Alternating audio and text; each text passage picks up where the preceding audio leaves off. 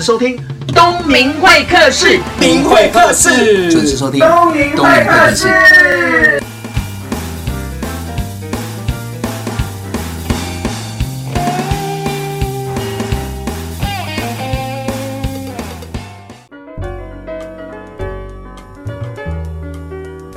各位听众朋友，大家早，欢迎收听东明会客室，我是节目主持人王东明。今天呢，邀请到的是我的好朋友，也是我的损友，也算是个知己，因为我们私底下都会往来哦。那我们二零一一年九月认识到现在，我很开心邀请到蔡佑吉，是远通电收的发言人，也是总经理的特助。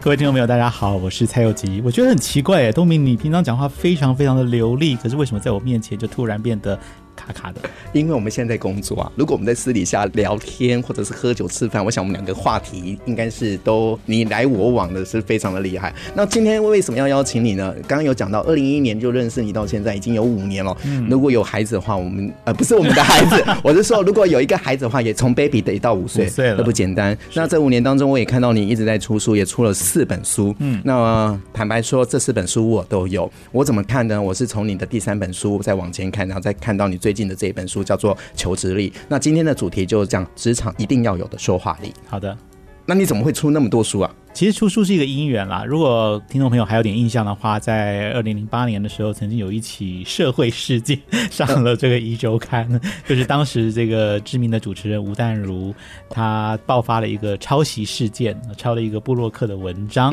在他的书里面。嗯，那哎，很巧合，布洛克就是小弟我本人。哇哦！那因为这件事情，所以上了一周刊，那就有人发现，哎，好像这个布洛克会写点东西，对，所以就陆续有出版社来邀约，所以在这几年的时间。今天就陆续出了这几本书，所以你也要谢谢吴淡如哦，这个因祸得福。其实我蛮感谢他的，真的。我还记得，因为那件事情，我也上网 Google 一下，那时候对你还不认识，嗯，那就讲到抄袭这两个字嘛。是，然后后来跟你有私交的时候，才知道说，其实你不是在意那个内容，在意的是说他用的抄袭这两个字。对，其实我看到我的东西出现在他的书中的时候。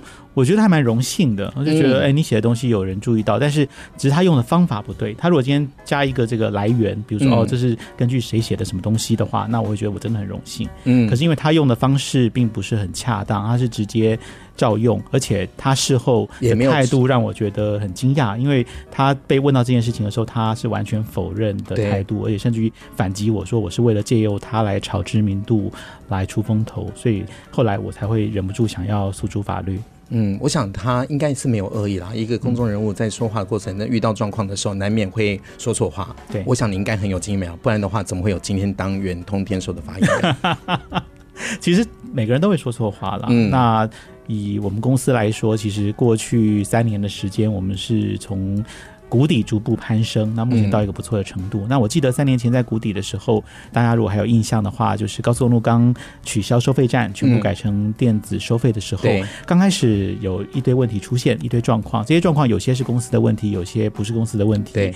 但是当时的公司发言人其实每天被媒体追着跑，他一天要接上百通的电话，嗯，然后可能要解释好几个钟头的事情，那难免有几句话讲的不够周延，嗯，然后就被放大，放大。那之后。整个公司形象就是不但没有救到火，而且还等于是提油救火，就更糟。所以发言人第一时间一定要分得清楚，什么话该说，什么话不该说，怎么说如何说。当然，应该说是在第一时间之前就应该要知道，就是当事情可能会爆发的时候，你就必须先跟公司的高层先商量好。嗯，呃，你要先了解这件事情的本质到底是什么，真相是什么。嗯，然后你再来决定你对外可以说什么，不能说什么。嗯，对，并且拟定你对外的发言策略。那当别人问起你的时候，你要就你所能。回答的部分做回答，那不能骗人，嗯，但是不能骗人不代表一定要完全吐实。嗯，你可以在中间找一个平衡点，比如说有些事情不说，但是也不骗人。对，这是发言人的发言的艺术。那发言的艺术其实是应该要从平常就开始要累积哦。它其实是长时间的，所以大家看到很多公司的发言人其实都是资深的媒体人出任。嗯哼。哦，那资深媒体人有个特点，就是他过去长期在媒体前面会有说话的机会。嗯。那他比较能够掌握哪些话该说，哪些话要适切的说。嗯。那另一方面，资深媒体人跟媒体的关系有一定的连结，那需要去安抚媒体，甚至于需要去压东西的时候，嗯，呃，所以要动用一点关系机会。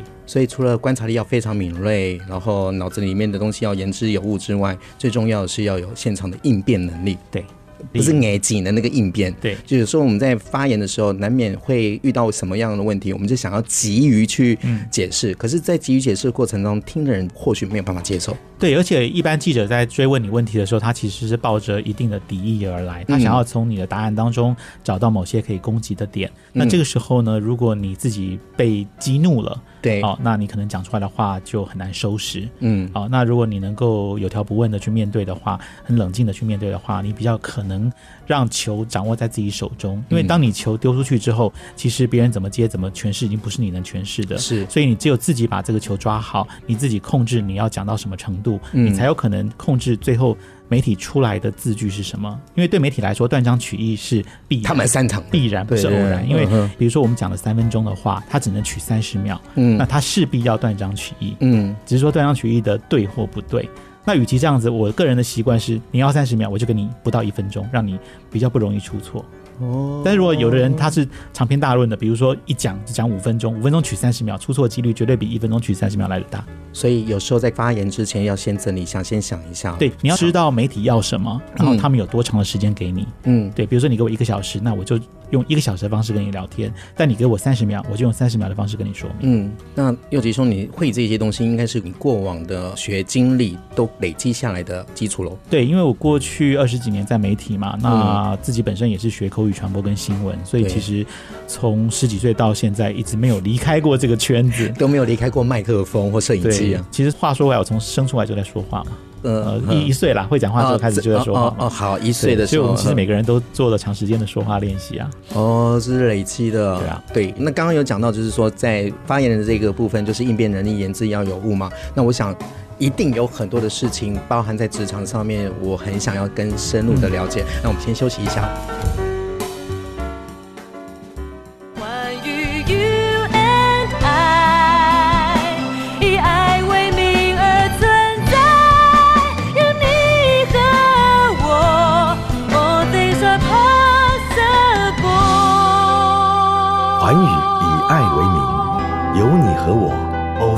Are possible. FM 九六点七。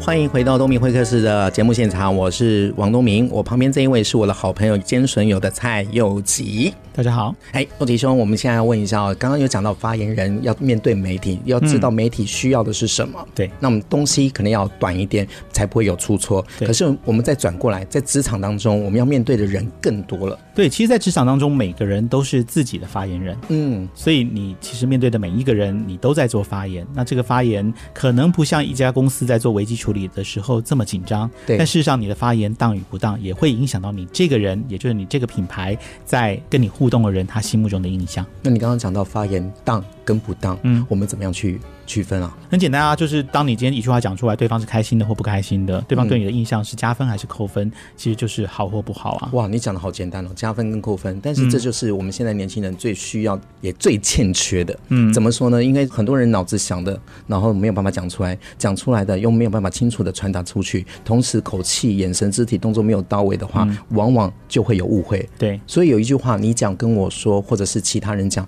听的人感受都不一样。真的，其实，在平常日常生活沟通当中哦，你要说怎么发言，还不如说你跟你这个对话的对方他需要什么，或他想听到什么。嗯、如果今天对方是一个，比如说跟你的长官，对方是一个直来直往的人，你跟他迂回半天，讲了半天空话。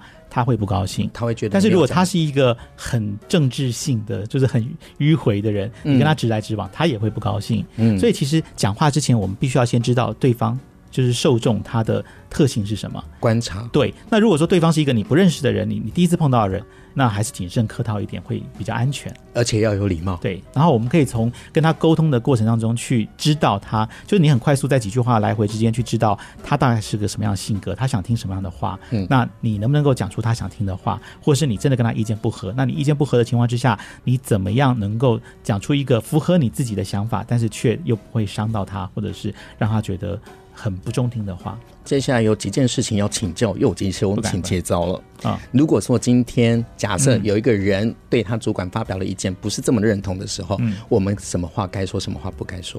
好，其实这种情况下，任何时候我都建议大家先做一件事情，就是先肯定你的主管，嗯，先肯定你的主管，先认同。对，比如说主管今天讲了一个概念，那你千万不要立刻去否定你的主管，说，哎呀，我觉得这样不对啊，我觉得这样不好，应该怎么怎么做？嗯哼，啊，应该是我们要先找出他好的地方，先肯定他。如果他的内容真的一无是处，我们还是要肯定他的态度，就是哦，这个谢谢主管这么认真帮我们想了这么一个解决的方案。但这个方案呢，其实里面有很多我们可以参考的地方，那有些地方我觉得可以再加些什么会更好。就是你包容他的意见，再增加自己的意见，但你不要一开始就否定他的意见。哇，很好。其实这有理论基础了。对，我为什么要这样子问？因为我觉得听众的这些东西读了很多，但是不知道怎么运用。我觉得我们用我们的人生经验来跟听众朋友交流嘛。对。那第二个问题，请接招了。那如果说今天你的工作已经够忙了，你的那个专案、嗯、那个 loading 非常非常的重，突然间主管又交代你事情，但是你明明知道你忙不过来，对，这时候你再该怎么处理？我的习惯是，我会反过来问主管说：“我现在手上有一二三四五这五件工作，嗯、那您加了第六件过来，嗯，您可不可以帮我排个顺序？就哪些东西是我必须要先做的？请教他，请教他，让他来帮你做一个判断，说，哎，你哪些东西可以先不做，或者是哪些东西可以分给别人做。”这是一种，另外一种是，我可以跟主管说，哎，我愿意接这个工作，但是因为我现在手上有一二三四五，所以我这件事情可能要下午之后，明天才能处理。嗯，那如果你急的话，要不要先找别人做，比较不会耽误到你的事情？哇哦，啊，这也是一种，好厉害，很巧妙的把责任给推出去了耶。呃，不叫推啦，其实因为我们如果硬接下来，最后没有做成的话，其实责任在我们自己。是，那与其这样子，还不如让主管明确知道你身上有多少的东西。那这些东西让他来决定，哎，他还是觉得你第六件事先做，其他五件可以放在旁边，那你就做。OK，对，好。那第三个问题，嗯，如果公司交办的事情，这件事情你很不想做，或者是你不擅长，你怎么跟你的同事或跟你的主管回应？好，如果是一个我不擅长的事情，我可能会明讲，嗯，我可能会视情况明讲，因为比如说，呃，在会议上明讲吗？嗯，在会议上，在老板交代你事情的时候明讲嘛，就去明讲，但是会用一些方式，比如说，呃，如果今天这个跟我熟人都知道我英文不好，那我如果今天接到一个关于英文很重的任务的话，我可能会直接就跟大家说，哎，这件事情其实我很乐意协助，可是，呃，因为这里面有非常繁重的英文的部分，那大家也知道我英文不是那么流利，我是不是可以请我的同事谁谁谁帮忙，我帮他想解决方案，就是我不是只有推，而是。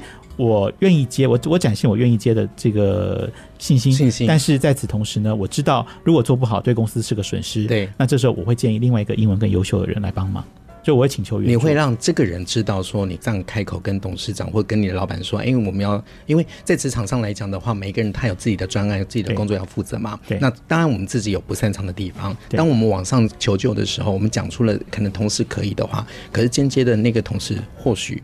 通常，如果老板就应允说，哎，那就请这个同事帮忙的时候，我再告诉这个同事的讲法，就可能不是这样子。我再告诉同事的想法就是说，哎，老板指明你这件事情非要你做不可。哇塞，你好聪明哦！这叫做见人说人话，见鬼说鬼话。其实我们很清楚知道我们自己擅长的地方跟不擅长的地方。那如果说我们把大部分的时间放在擅长的地方的话，我想那个工作效率是非常大的。对。但是我们也要花一点时间再去了解我们自己不擅长的地方，看怎么样去把自己调整。而且我们要知道我们自己的极限，就是你不能无止境的接工作。否则的话，你自己原本的工作你也做不好，然后被托付的工作也做不好，嗯、到最后其实受伤的是自己。好，再一个问题，如果一个同事对现在的工作薪水不是这么满意，嗯，他觉得他工作的这么久了，然后做的也很好，但是在薪水在升职上面遇到了瓶颈，你觉得他应该要怎么跟公司来做争取？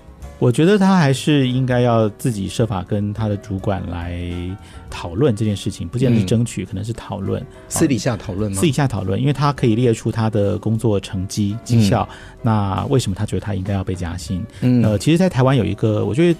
公司有一个坏习惯，就是通常不炒的人不会有糖吃。嗯，其实不只是公司，我看现在社会上更多这个例子了。对啊，哦，所以适时的帮自己来争取一些权益，我觉得是必要的。只是这个争取权益的过程当中，你不是用威胁的，不是用罢工，不是用抗议的方式去争取，嗯，而是你就很理性的，然后挑一个主管心情好的时候，心情好的时候，去跟他聊聊天，然后跟他讲说，哎，其实我最近工作做的怎么样啊？然后我觉得在公司多久的时间？那是不是在绩效上面长官满意？那长官如果觉得满意的话，嗯，那是不是可以某种程度反映在我的收入上面？嗯，好，那也许第一时间争取不到，但长官会记在心里。嗯，对，那未来总是有机会。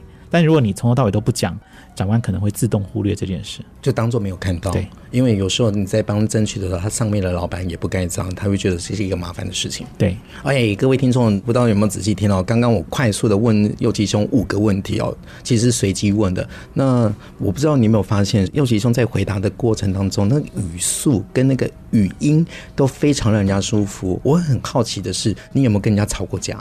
其实还是有，有有其实还是、欸、你吵架是怎么样？因为我觉得你的声音就是很让人家舒服啊，很温和啊，而且你言之有物，你不会用一些很犀利的字眼来刺激对方。其实有没有吵架的时候会耶，因为其实我们这种人哦，算是反应还蛮快的，然后讲话其实你真的要刺人的时候是很刺的。对，我可能不是凶你，或不是骂你，或不是骂一堆脏话什么，我可能不是。嗯，但是我可能在吵架的时候，我会讲一些让你觉得听得非常不舒服的话。你曾经有这样的经验过吗？很后悔吗？很后悔，当然会啊。我现在当然年纪越大，越知道怎么样去收敛，知道怎么样避开一些不该讲的话。嗯，但是我们最容易不自觉就是讽刺，或者是透露出一种轻蔑的感觉。你会？有时候会，哎、欸，我真的感觉不到。认识你这样的五年当中，我觉得你是一个很温和。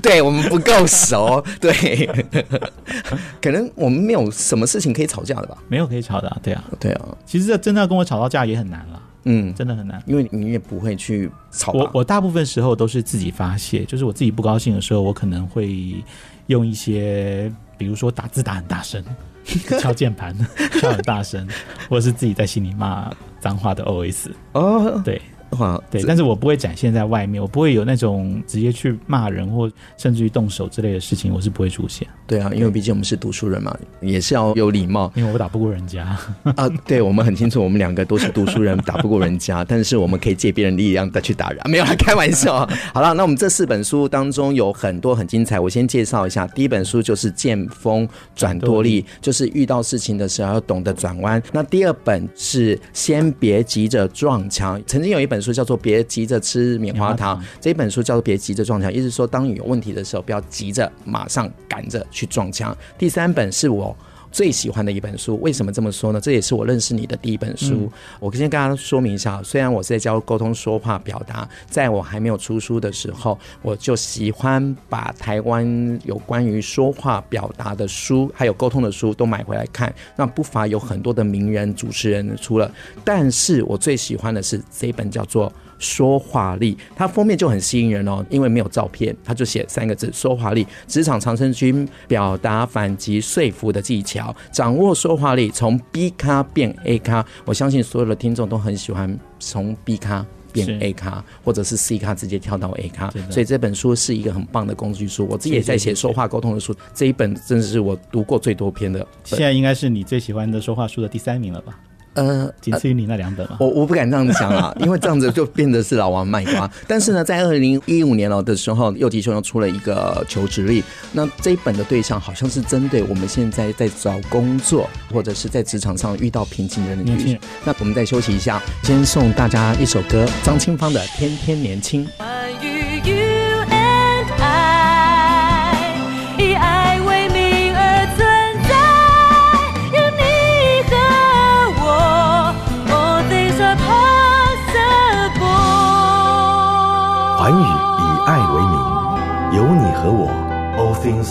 possible。FM 九六点七。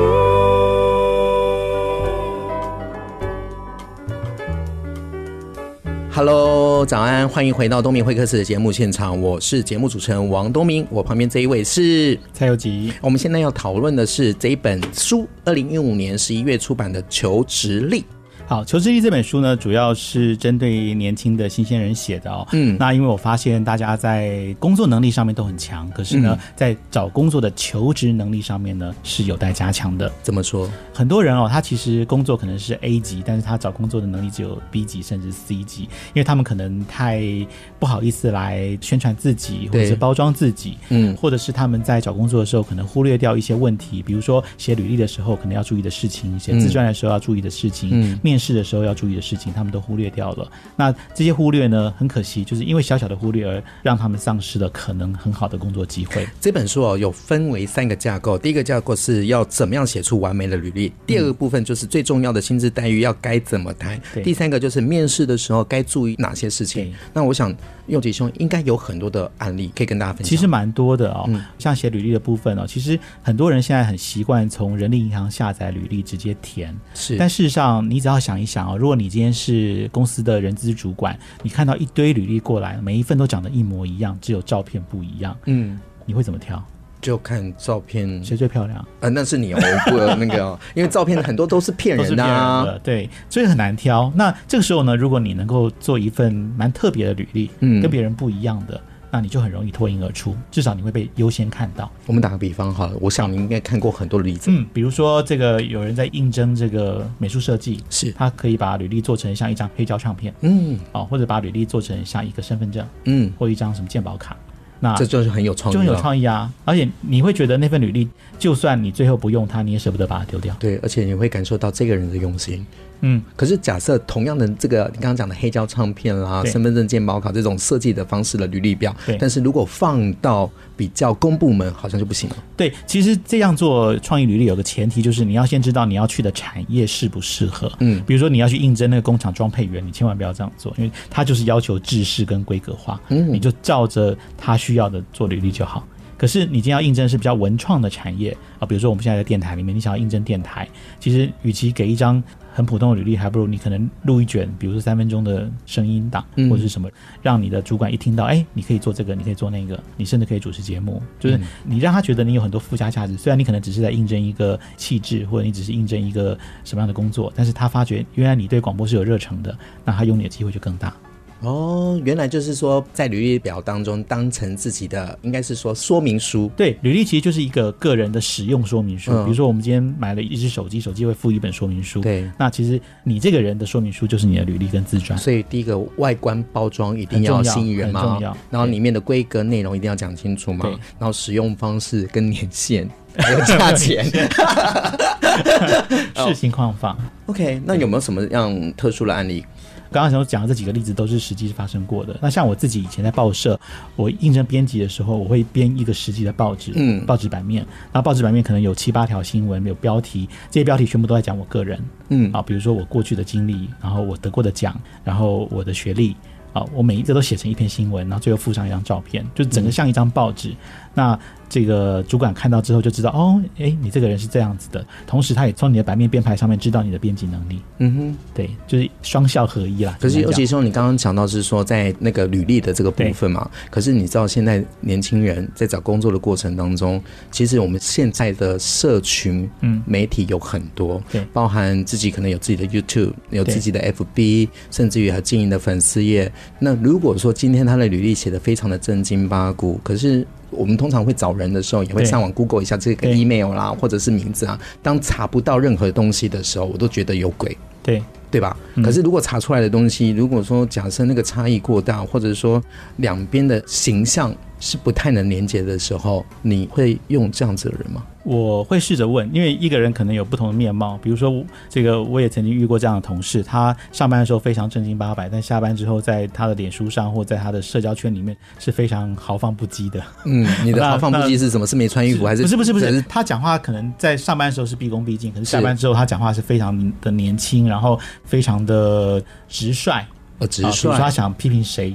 可能就直接批评哦，这个人是猪或什么的，就是直接批评，但他不会扯到工作，所以他把工作跟生活完全分开。那这个时候，我如果在查他的 Facebook 或者是部落格的时候遇到这样的状况，我会稍微问他一下，哎，你有不同的性格在上班跟下班吗？嗯，你就看他怎么说。对，我看他怎么说。其实重点不是他做了什么，重点是他怎么去解释他做的行为。哦，对，那当然更保守的人，他的 Facebook 绝对不会用他的本名。对，因为那是他另外一个空间跟园地。对，现在有很多人都这样子啊，就是在你面前就谦和有礼嘛，那在网络上就开大肆的批评。但是这些人，我觉得最特别的地方是都不是用自己的名字。对，但我觉得比较好的做法是哦，你在找工作那个找工作期啊，我建议你清一下你的 Facebook，该锁的要锁。比如说我今天哎你来应征，然后我一看王东明 Facebook 上全部都是吃喝玩乐，哎对，我会打一点折扣，我会觉得哎这个人到底心里有没有工作，有没有学习，有没有上进？我这边有一个特殊的案例跟你交流一下。嗯、曾经我有一个学生，他想要做一个资讯产业的 HR，是，那我就觉得他很专业，那我想说。我的人脉资源也有一点连接，认识一些中高阶的主管，嗯、那我就想说，请他整理履历，我帮他寄过去。是，那寄过去的时候，当然可能我的朋友，我的一些这些主管们很喜欢这个人，嗯，但是因为这个人名字非常的好记，嗯，姓氏特别，嗯，就没想到上网 Google 一下，哇塞，这一上网就不得了了，嗯，为什么呢？他的 FB 都是在运动跑步，哦。这很健康吗？对，对吧？对。可是每一篇几乎都是这个，而且那个跑步的过程当中有变装，甚至于就是可能跑步完的时候就会有庆功喝酒，嗯、所以上面的照片除了他自己 po 之外，嗯、都是别人 take 他。嗯、所以我那个主管就打电话问我说：“东明，你一定要用这一个吗？”嗯，那我就有抗拒了。为什么？因为当我那个朋友同事有在 confuse 的时候。就开始有那种印象、刻板印象跟既定印象的开始的模糊，对，所以我觉得你刚刚说的很重要的是说要整理一下脸书，对对，因为脸书毕竟是个公开的园地，大家都可以找得到。那我们在征询征信一个人的时候，除了问他过去工作的主管之外，或者是想办法打听之外，其实脸书现在变得是一个很常被拿来搜寻的管道。嗯，那我们从他脸书上面 po 文的习惯跟他的这个作息方式，我们大家可以知道这个是一个什么样的人。比如说，他常常转贴一些什么商业周刊啊、天下杂志的文章啊，感觉上就好像，哎，这个人是蛮认真上进的啊，或者是他有在追求一些新知啊。可是他如果他上面就像你说的，他永远都是，其实我觉得跑步还算是健康哎。如果说他天天上夜店饮酒作乐，每天跟不同的妹在一起，对啊，那可能可能就更可能对。可是他会打电话，就代表说对这个人产生的问号跟惊叹号了。对，那我又觉得我不太喜欢背书，因为在背书的过程当中，把我们自己的责任跟使命也放进去了。对，所以我说经营自己真的是。很重要。对，其实脸书现在已经算是一个个人的新闻台了嘛，是一个半公开的原对啊，现在都还开直播了。对，所以你不能够用一种私领域的方式去看你的脸书了。嗯，你必须要把它从公开的角度去看。对，就是什么该说，就是、什么不该说。它简单讲就是你的衣服了嘛，简单讲、嗯。对啊，什么该说，什么不该说都要注意嘛、嗯。对，那你自己经营的脸书也经营的很好，但是我好像认识你到现在，你好像没有开过直播哎、欸。我没有开过直播，那你知不知道你可以开直播？我知道我可以开直播，但是会选择是要不要开。我的工作的性质不是那么适合啦。其实发言人这个工作最大的目的就是不要发言。嗯，对，因为发言人要发言绝对不是好事。就是有事情发生，那所以我们也不太适合随便抛头露面。嗯，所以我倒是还没有想过要做什么直播。所以《求职力》这本书，除了要让年轻人知道说要整理一下自己的履历之外，那你有没有什么样的建议？这些年轻人在工作经验、经历，在寻找工作的过程当中，要注意哪些事情啊？我觉得其实第一步是要先知道自己到底要什么，嗯，自己想要找什么，这个先确定。比如说你想往台中走，就千万不要搭上北回线往宜兰花莲的火车，永远不会到。那知道自己要什么之后呢，再去了解到，那你想应征什么样的公司？这家公司他们要什么？嗯，当你知道他们要什么的时候，你就知道你该怎么走。嗯，那这个时候你就配合他的需要，也配合你自己的专长去做这样的一个连接，机会就比较大。那其他我刚刚讲履历、自传、面试，那都是技术上的问题。那你觉得工作是不是要找一个自己喜欢的工作产业别？我当然希望是自己喜欢的工作，因为因为一天你有三分之一到二分之一的时间在工作上，如果你去做一个你不喜欢的工作，你怎么做得开心？嗯，所以你对年轻人的梦想这两个字，我觉得现在年轻人应该，像我们都不年轻了啦。好，呃，我觉得我还年轻。刚刚你明讲了，好了好，我们都很年轻。我觉得其实我们应该还是要保有一个梦想，我们想要往哪边走，然后我们不断去尝试。去尝试，就算失败也没关系。我们就是不断去试，不断去试，然后终有一天有达成梦想的机会。就算最后没有达成梦想，在尝试的过程当中，我们也得到了开心。真的很重要。如果你只有空谈的话，你没有去执行，永远都是梦想。对。那如果你有了梦想，你不去试，永远就没有机会证明它是可以做的。对。那如果说你有梦想，也会因为旁边的泼人水或不赞同，你就做了，我想那个就不是真的梦想。推荐大家去看一部电影，叫《动物方程式》。《动物方程式》我有看，我很喜欢这部主题曲。这部主题曲叫做《Try Everything》。那我们送给大家这首《Try Everything》，任何事情都要 try try 看，才知道自己行不行。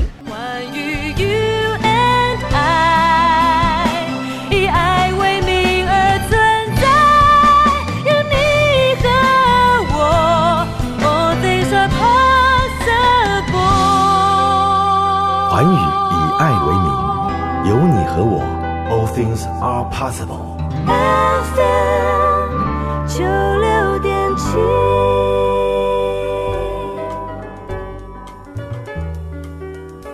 大家早，欢迎回到东明会客室的节目现场，我是王东明，旁边是我的好朋友兼损友的蔡佑吉。Hello，每个人除了求职之外，不管他在工作的资历有多少，我们都一定会碰到的是，我们好想转职哦。对，其实现在在台湾哦，已经不像早年的日本，其实现在日本也跟台湾差不多了，就是日本人早期是那种从一而终，就进一家公司、进一家商社，就从头做到退休。但现在其实不可能了，我们一生当中，我们必须面临到好多次转职的机会跟可能。所以其实转职这门学问哦，其实也蛮重要的。所以搞不好你下一本书就变转职力了。我自己其实运气不错，所以我的转职都还蛮顺的啦。嗯，好，但是我觉得我也看到过很多年轻人，他们在转职的过程当中，其实面临到一些挑战。是，那我会觉得，其实如果要做好这个转职哦，必须要有一个无缝接轨的过程。无缝接轨，这个无缝接轨就是你必须要在前一份工作，当你有转职的念头的时候，你必须要为你的转职做准备。嗯，好，举一个例子，就是我们今天如果被关在一个监牢里头，我们想要离开这个监牢，当然一种是服刑期满，那个不说了，对，那就退休嘛。那另外一种，你想要提早离开，你光在那边想是不会成功的。但是你如果每天钻墙壁，钻墙壁，也许会成功，也许不会成功。但是你每天钻，每天钻，钻一点，钻一点，总有一天你有机会看到光，你你真有机会出去。那转职也是，但是那是不合法的啊！我只是比喻嘛，比喻，你这个比喻实在是太妙了。没有啦，这就是一个比喻啦。那我的意思就是说，如果今天你要转职的话，那我们必须为转职做准备。我们不是凭空等着人家来挖你，或者是你去进入到另外一个产业，而是你在你原本的产业上面，你原本的工作上面，你就应该要利用你的空余时间去做一些为你的转职做的累积。嗯，啊，举例来说，比如说我认识有的朋友，他白天在公司当行政，但晚上他去上一些电商的课、创业的课，那他就是为他未来的转职做准备。那比如说，有些上班族，他业余时间他可能会去吸收很多的课，去上外面讲师的课，或者是去学校做在职进修，是这也是为他做累积。那另外有些人他可能会去试着去，比如说开 Uber 也是一种转职的可能啊。那他下班时间他就每天开两三个小时，适应这个工作性质。那也许当他发现开 Uber 比上班乐趣更大的时候，他也可以自己当一个小老板。所以这些都是要经过准备的，这些东西不是说你今天决定离开这家公司，明天你就有一个好的工作。那你觉得在转职的过程当中，我们刚刚有讲到就是准备嘛？对。但是你过往的经验跟累积的这个部分是要舍掉吗？过往经验累积，那看你要转什么样的职。如果你今天转的是类似，比如说我从新闻转公关，虽然角度不太一样，但是里面有很大一大块是类似的，就是跟表达有关的。嗯，那其实你过去的经验就是你的累积的成果嘛，所以不需要放掉。但是如果你今天是要从一个工作转到另外一个跟你截然不同的工作，比如说你原本是在新闻圈，你现在要转职到医药业，对，哦，那可能你就要有一个很大的反转跟舍弃。呃，我也认识一个我刚刚讲的这样的人，他过去是媒体记者，但他现在在医院工作，那他做的转职的一个桥梁就是他去医学院念了一个医学管理的硕士，嗯，哦，那他就成功过渡到那一块去。成功过渡，对，而且在那边，我想他有过去的工作经验跟经历，其实还是有帮助。哦，对，那很好。其实有时候我们在同样工作的过程当中，有一些思考逻辑是跟别人不一样的时候，有时候会产生对一些助力。有一句老话就是说，机会是留给准备好的人嘛。嗯，当然我一定要说，永远没有准备好的那一刻，但是我们一定要持续在做准备。是，就像运动一样，我们上次有在校园演讲的时候，我们强调运动。我们今天运动了，哎，我们不可能说练到今天就好了，对，下个礼拜就不用了。练好不可能是随时保持自己的弹性嘛。哇，很谢谢蔡佑吉来到我的节目哦。那也因为在这个过程当中，我认识他五年，我们也在私底下花了时间。而且我我觉得最棒的地方是我们很喜欢同台。为什么同台呢？因为有时候我去大学演讲，我一个人讲，其实。不是无聊，是我觉得都是我在讲，跟学生。两个人讲话有更多的火花嘛，互相激荡。比如说你讲的，我可能不认同，我就马上就开始抢话过来，就说：“哎、嗯欸，我的角度是这个样子。嗯”但是蔡佑吉他也会本身说：“哎、欸，他也是个名嘴嘛，他也会把话抢过去。”但是学生就听到的是什么？一个问题不不会只有一个标准，不同观点。对，我觉得这是我们一直在倡导的，因为在工作生活当中绝对不会只有一个标准流程 SOP 嘛，因为有标准流程 SOP 的话，绝对不会让你眼前前的这个客户或者是老板满意。真的，那节目也接近了尾声，也很高兴右奇兄来到我的东明会客室。同时呢，刚刚有听到的四本书，你只要上网 Google 一下蔡佑吉，你就可以在网络上找到相关的资料。你可以送给找工作不顺的朋友，或者是说你对工作、人生有点迷失的朋友，这是很好的工具书。好，谢谢蔡佑吉，谢谢你，谢谢东明，谢谢各位听众。